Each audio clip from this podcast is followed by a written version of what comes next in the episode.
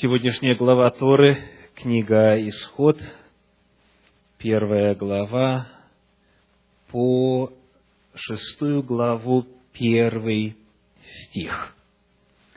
Хочу обратить ваше внимание на первые пять стихов книги Исход. Вот имена сынов Израилевых, которые вошли в Египет с Иаковом, вошли каждый в дом с домом своим. Рувим, Симеон, Леви и Иуда, Исахар, Завулон и Вениамин, Дан и Нефалим, Гад и Асир, всех душ, происшедших от чресл Иакова, было семьдесят, а Иосиф был уже в Египте. Книга «Исход», в отличие от того, как это представлено в традиционной Библии, где она представляет собой как бы отдельную книгу, у нее есть название, и заново начинается нумерация глав и стихов, в Торе представляет собой просто-напросто продолжение того же самого свитка. То есть чтец разматывает с одной стороны, сматывает с другой стороны пергамент, и идет сплошное повествование.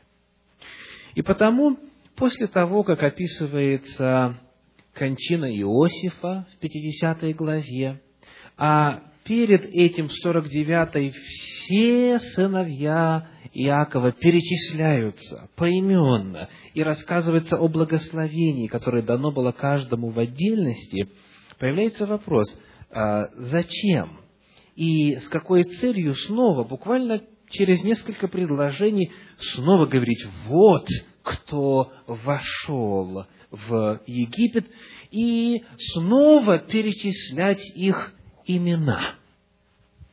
Мы уже знаем с вами о том, что перечисление и использование имен в Ветхом Завете у народа Божия всегда имело гораздо больший смысл, чем у нас с вами, в нашей культуре. У нас имя – это просто звук, обозначающий того или иного человека.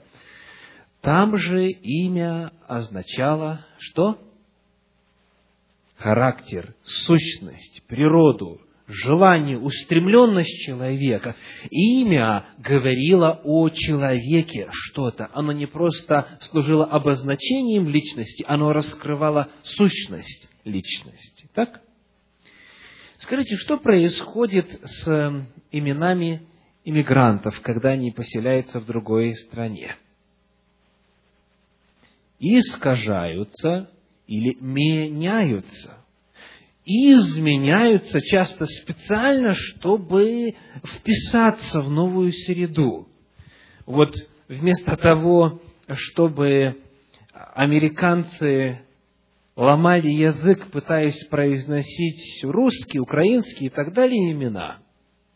Многие просто их а, сокращают или просто-напросто меняют для того, чтобы вписаться в новую обстановку и облегчить общение с собой. Иностранные имена плохо воспринимаются, они неудобны и представляют, в общем-то, обузу для человека, который поселился в новую страну.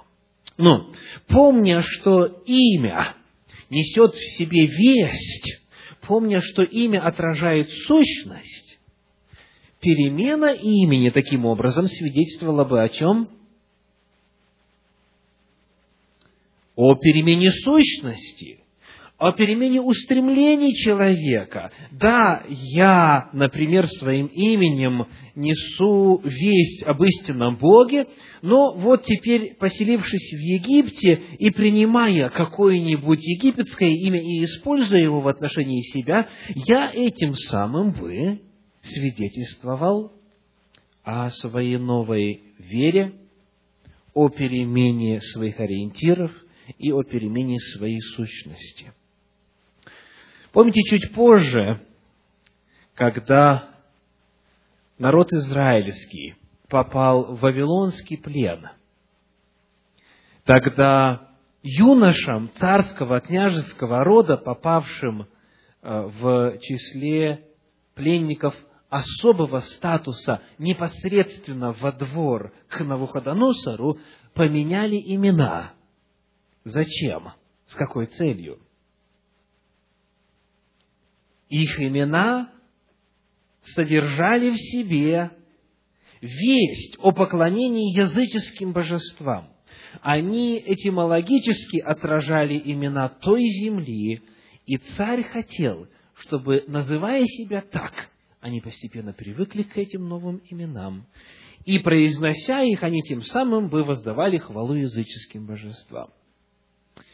И вот, несмотря на то, что прошло много времени с тех пор, как сыны Израиля переселились в Египет, в чуждую среду, этнически, культурно, а главное духовно. Книга «Исход» в самом начале, исход, рассказывающий об исходе из этой страны, напоминает, они – это те же самые – Рувим, Симеон, Левий, Иуда и так далее. То есть тот факт, что имена они не поменяли свои, более того, когда мы видим, когда у них рождаются дети, они их продолжают называть еврейскими именами, несущими весть в себе. Этот факт указывает, что они не поменяли свои сущности.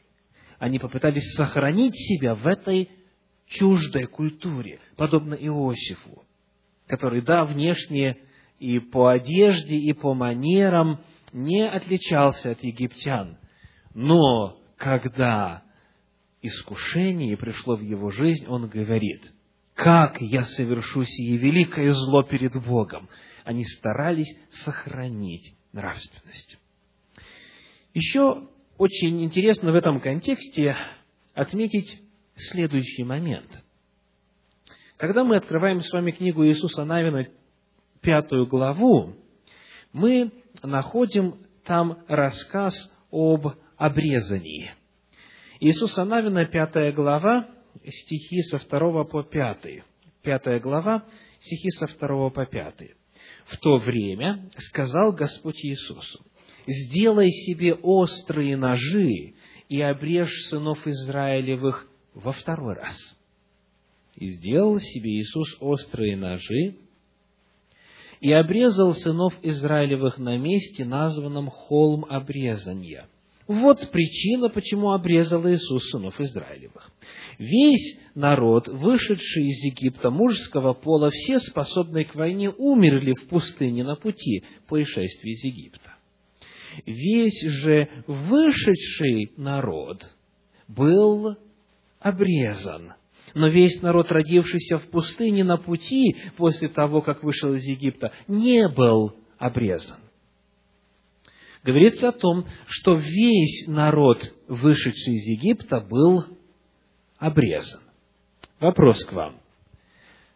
Упоминается ли факт обрезания всего народа в спешном порядке в рамках повествования о выходе из Египта? Нет не упоминается. Говорится, что если кто хочет к вам присоединиться, чтобы праздновать Пасху и, соответственно, вместе с вами выйти из земли египетской, того нужно обрезать, если он хочет заключить завет с Господом. Но не указывается, что перед выходом из Египта был совершен обряд обрезания над народом. Вывод, соответственно, каков – израильский народ продолжал соблюдать обрезание. Израильский народ продолжал пребывать в завете с Богом. Он продолжал пребывать в союзе с Богом. И этот союз начинался с обряда обрезания. Это второй очень важный момент, который необходимо отметить в самом начале, перед тем, как мы будем исследовать сам выход из Египта. Они сохранили свои имена, имена, которые все появились в контексте ответа на Божьи молитвы, на молитвы к Богу, которые все несли в себе весть об истинном Боге, они не поменяли их, они остались с ними, они сохраняли свою сущность, принадлежащую Господу. Во-вторых, очень важное упоминание из книги Иисуса Навина показывает, что они продолжали практиковать обрезание. Они продолжали находиться в завете со Всевышним. И вот здесь, как рассказывает первая глава книги Исход, восстал новый царь. Новый царь. А, мы не будем с вами вдаваться в детали истории Египта, скажу лишь коротко, что в момент, когда Иосиф попал в Египет, им правила династия Гиксосов. Это завоеватели Египта, это племена азиатского происхождения, которые этнически были родственны евреям. И они правили Египтом как раз в тот промежуток времени, когда туда попал Иосиф, чем и объясняется, что он легко оказался при дворе. Но вот после этой династии возвращаются снова коренные жители. И вот эта новая династия фараонов, конечно же, видела в евреях, этнически близких к Гексосам, угрозу. И этот новый фараон не помнил не потому, что не было а, доступа к информации, а он проводил соответствующую политику, о чем рассказывают найденные археологами документы, относящиеся к тому периоду. И в результате народ израильский попадает в немилость. В результате они становятся рабами. Нужно сказать, что все египтяне были рабами. И при этом упомянуть следующий очень важный факт. Скажите, когда Иаков со всем семейством своим приехал в Египет, и их поселили в земле Гесема. Скажите, эта земля была продана за хлеб фараону, исходя из библейского повествования? Нет, не была не была. Потому что они от фараона во время голода, когда уже продавали все египтяне свои земли за хлеб, потому что нечего было есть, они от фараона получили это место а, в жительство. У них не было земли, которую они могли бы продать. В тот момент, когда египтяне продавали фараону свои земли, они получили от фараона землю. И сказано, Иосиф их питал – и детей их и так далее. Таким образом, они фактически оставались единственными, помимо жреческого сословия, которые оставались свободными после семи лет голода. Это очень важный факт. Библия ясно упоминает, что жреческие земли не были проданы, а все остальное было распродано, кроме вот этой земли Гесем, где жили израильтяне. Но вот способ, благодаря или в результате которого они стали все-таки рабами, заключался в том, что он вначале, фараон новой династии, уравнял их права с правами всех остальных египтян, а потом наложил их бремя еще более тяжкое. Они стали ниже уровня коренных жителей. И вся эта история представляет собой разные попытки, разные ухищрения, разные уловки новой династии а, каким-то образом заручиться полной свободой от потенциального восстания израильтян и выступления их соединения их с врагами Египта. И вот когда выходит страшное повеление, чтобы всех младенцев мужеского пола бросать в реку, в это время мы читаем следующее. Исход вторая глава, первые два стиха. Исход вторая глава, первые два стиха. Некто из племени Левиина пошел и взял себе жену из того же племени. Жена зачала и родила сына. Снова, помня, что в оригинале нет разбивки на главы, давайте посмотрим, что прямо перед этим говорится. Прямо перед первым стихом второй главы. 22 стих 1 главы. Тогда фараон всему народу своему повелел, говоря, «Всякого новорожденного у евреев сына бросайте в реку, а всякую дочь оставляйте в живых». Некто из племени Левина пошел и взял себе жену и так далее. И она зачала и родила сына. Вот представьте себя, если можете, на месте евреев. Тогда, когда всему народу своему фараон издал приказ «убивайте младенцев», как бы вы себя начали вести? Самый разумный вывод или решение не создавать браки, по крайней мере, пока гнев не утихнет, так? Или уже существующие браки, если есть, то тогда что? Уж каким-то образом решать проблемы а, планирования семьи, как сегодня говорят – то есть, каким-то образом стараться, чтобы не рожать детей понапрасну, чтобы не испытывать горя, видеть гибель своих детей.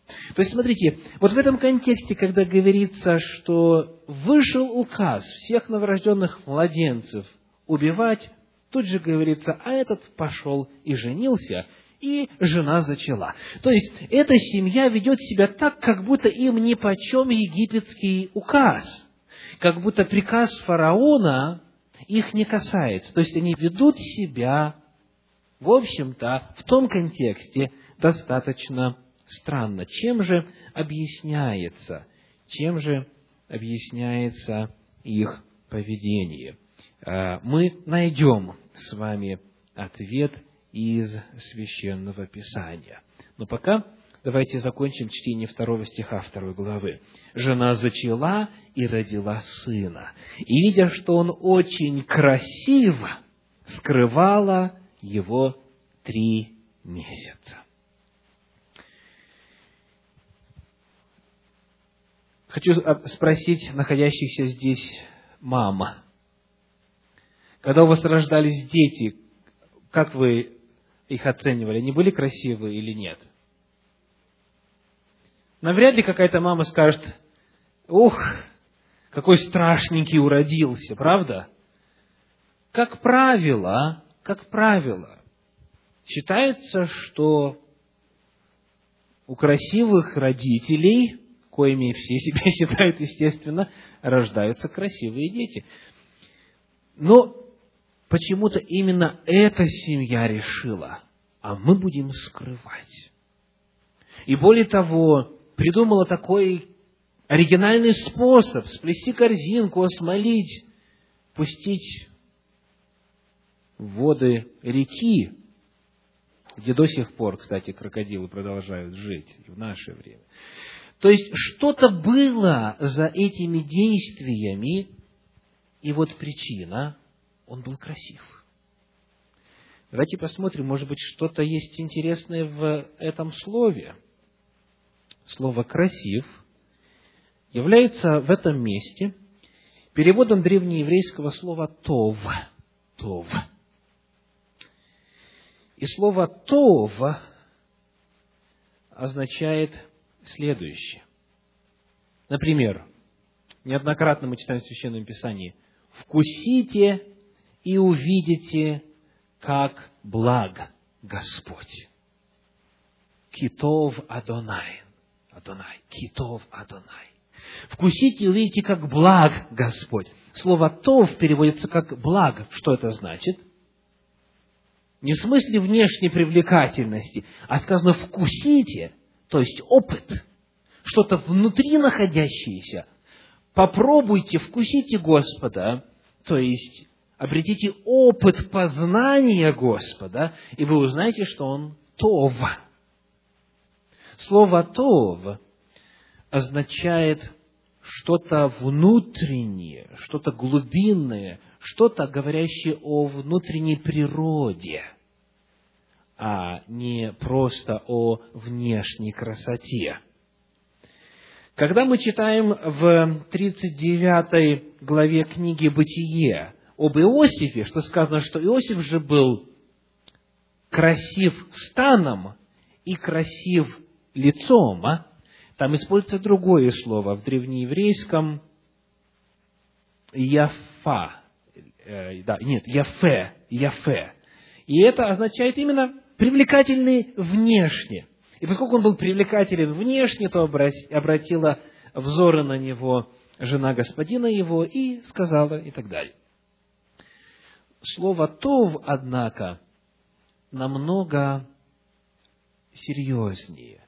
И речь здесь идет о внутренних качествах. И вот увидев, что он «тов», родители сказали, нет, мы его сохраним, идя, конечно, на риск для своей собственной жизни. Вот что на эту тему говорится в комментариях Торы. Мидраш обращает внимание на то, что выражение «он хорош» первый раз в Торе употреблено при описании свойств света. Это Бытие 1 глава 4 стих. Поэтому выражение «он хорош», характеризующее родившегося ребенка, Мидраш воспринимает как намек на то, что когда родился Моше, комната наполнилась светом. То есть, родители таким образом, согласно этому истолкованию, что-то увидели, что показывало не просто внешнюю красоту, привлекательность ребенка, а то, что он внутренний по своим внутренним качествам какой-то особенный, не такой, как все остальные дети. Давайте теперь посмотрим, что на эту тему написано в послании к евреям. Евреям 11 глава, 23 стих говорит. Евреям 11, 23. «Верою Моисей по рождении три месяца скрываем был родителями своими». Мы узнаем отсюда, что поведение родителей было проявлением веры. Веры во что, скажите? Вера всегда имеет объект, правда? Веры во что? Давайте снова посмотрим, что говорят нам мудрецы Торы, рассказывая о воспитании Моисея, которым занималась в начале его мать, сказано так, «Вне всякого сомнения, она передала ему традиции еврейского народа, заложенные працами, и рассказала о предсказании, передаваемом из поколения в поколение, согласно которому евреи будут освобождены из рабства и покинут Египет. Мы помним, что было обетование, данное еще Аврааму, которое записано в 15 главе книги Берешит, Бытие. И там сказано, что потомки твои будут порабощены, но в четвертом поколении вернутся. И они вернут с большим имуществом. И Господь говорит, я произведу суд над народом, у которого они будут в порабощении. То есть, иными словами, еще со времен Авраама, а Авраам должен был своим потомкам передавать все, чего, э, что ему открывал Господь, и это прямо заповедь сказано, ты Э, должен учить своих. Вот это обетование жило среди народа Божия. И это было как раз, как раз время, когда этот, кто должен был в четвертом поколении вывести народ израильский из Египта, должен был родиться. Потому для родителей Моисея, для Амрама и Яхаведы, кстати, ее имя означает слава Иеговы, Иохаведа. Видите, они продолжают, живя в рабстве, пользоваться Божьими, Божьим именем и а, давать имена, которые сохраняют в себе еврейские корни. Для этих родителей было проявлением веры не дать египтянам убить нашего младенца, потому что он, возможно, он станет вот как раз таки этим освободителем. Он станет тем, кто поможет в исполнении пророчества о возвращении из египетского рабства. Очень интересно, об этом мы читаем в книге Деяния апостолов в 7 главе, стихи 19 и 20. Сей, ухищряясь против рода нашего, притеснял отцов наших, принуждая их бросать детей своих, чтобы не оставались в живых. В это время родился Моисей и был прекрасен пред Богом. В книге «Деяния апостолов» в 7 главе добавляется одна очень важная характеристика. Он не просто был красив внешне, он был прекрасен пред Богом. То есть, как раз-таки а, что-то внутреннее было в этом младенце, какое-то внутреннее присущее ему качество, именно в контексте воли Божьей, в контексте освобождения, что родители увидели, и они верили, что Господь исполнит свое обетование, и они выйдут из Египта. В книге Елены Уайт «Патриархи и пророки» говорится на эту тему так. Эта страшная инициатива принадлежала сатане. Он знал, что из среды израильского народа должен выйти избавитель, и, подстрекая царя к убийству детей, надеялся разрушить божественный план.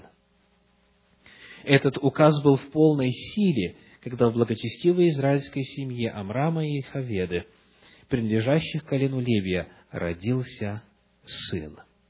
Младенец был очень красив, и родители, веря, что время освобождения Израиля приближается, и что Бог воздвигнет избавителя для своего народа, решили спасти своего малыша. Вера в Бога укрепляла их, и они не устрашились царского повеления. Итак, мы видим, как, во-первых, израильский народ сохраняет веру. Израильский народ сохраняет веру, что описывается и что демонстрируется в сохранении своих имен, своей сущности. Во-вторых, в том, что они продолжают совершать обряд обрезания и поддерживают завет со Всевышним. В-третьих, мы видим, что вот в этой семье Амрам и Ахаведа проявляют веру, не страшась царского повеления, потому что они знают и верят, что Господь как сказал, так и исполнит.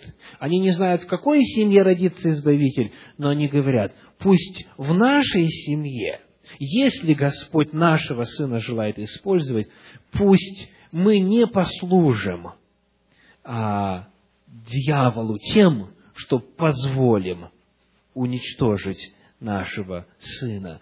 Они проявляют веру. Верою Моисей по рождении был скрываем, и они не устрашились царского повеления.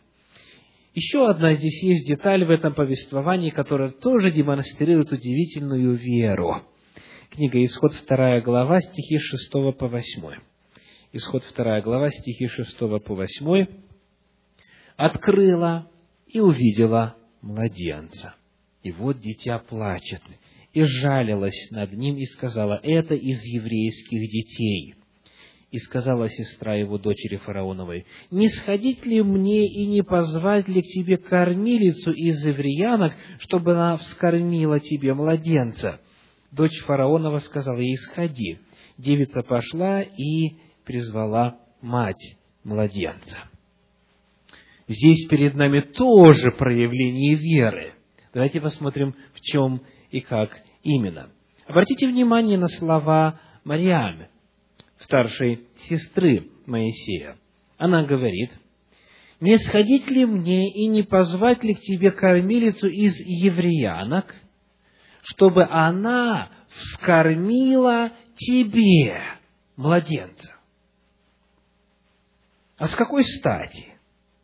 Мариам решила, что дочь фараона желает этого младенца сделать своим – Откуда такие мысли?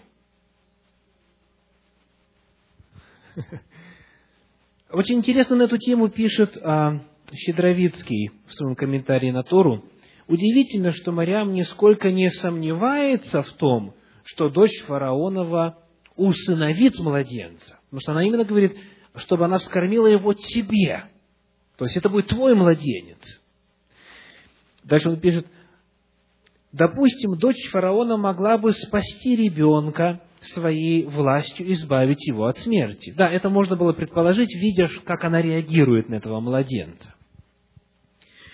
Однако думать, что она усыновит его, что решится взять в дом фараона, представителя народа, обреченного на уничтожение, это должно было казаться, по крайней мере, необычным.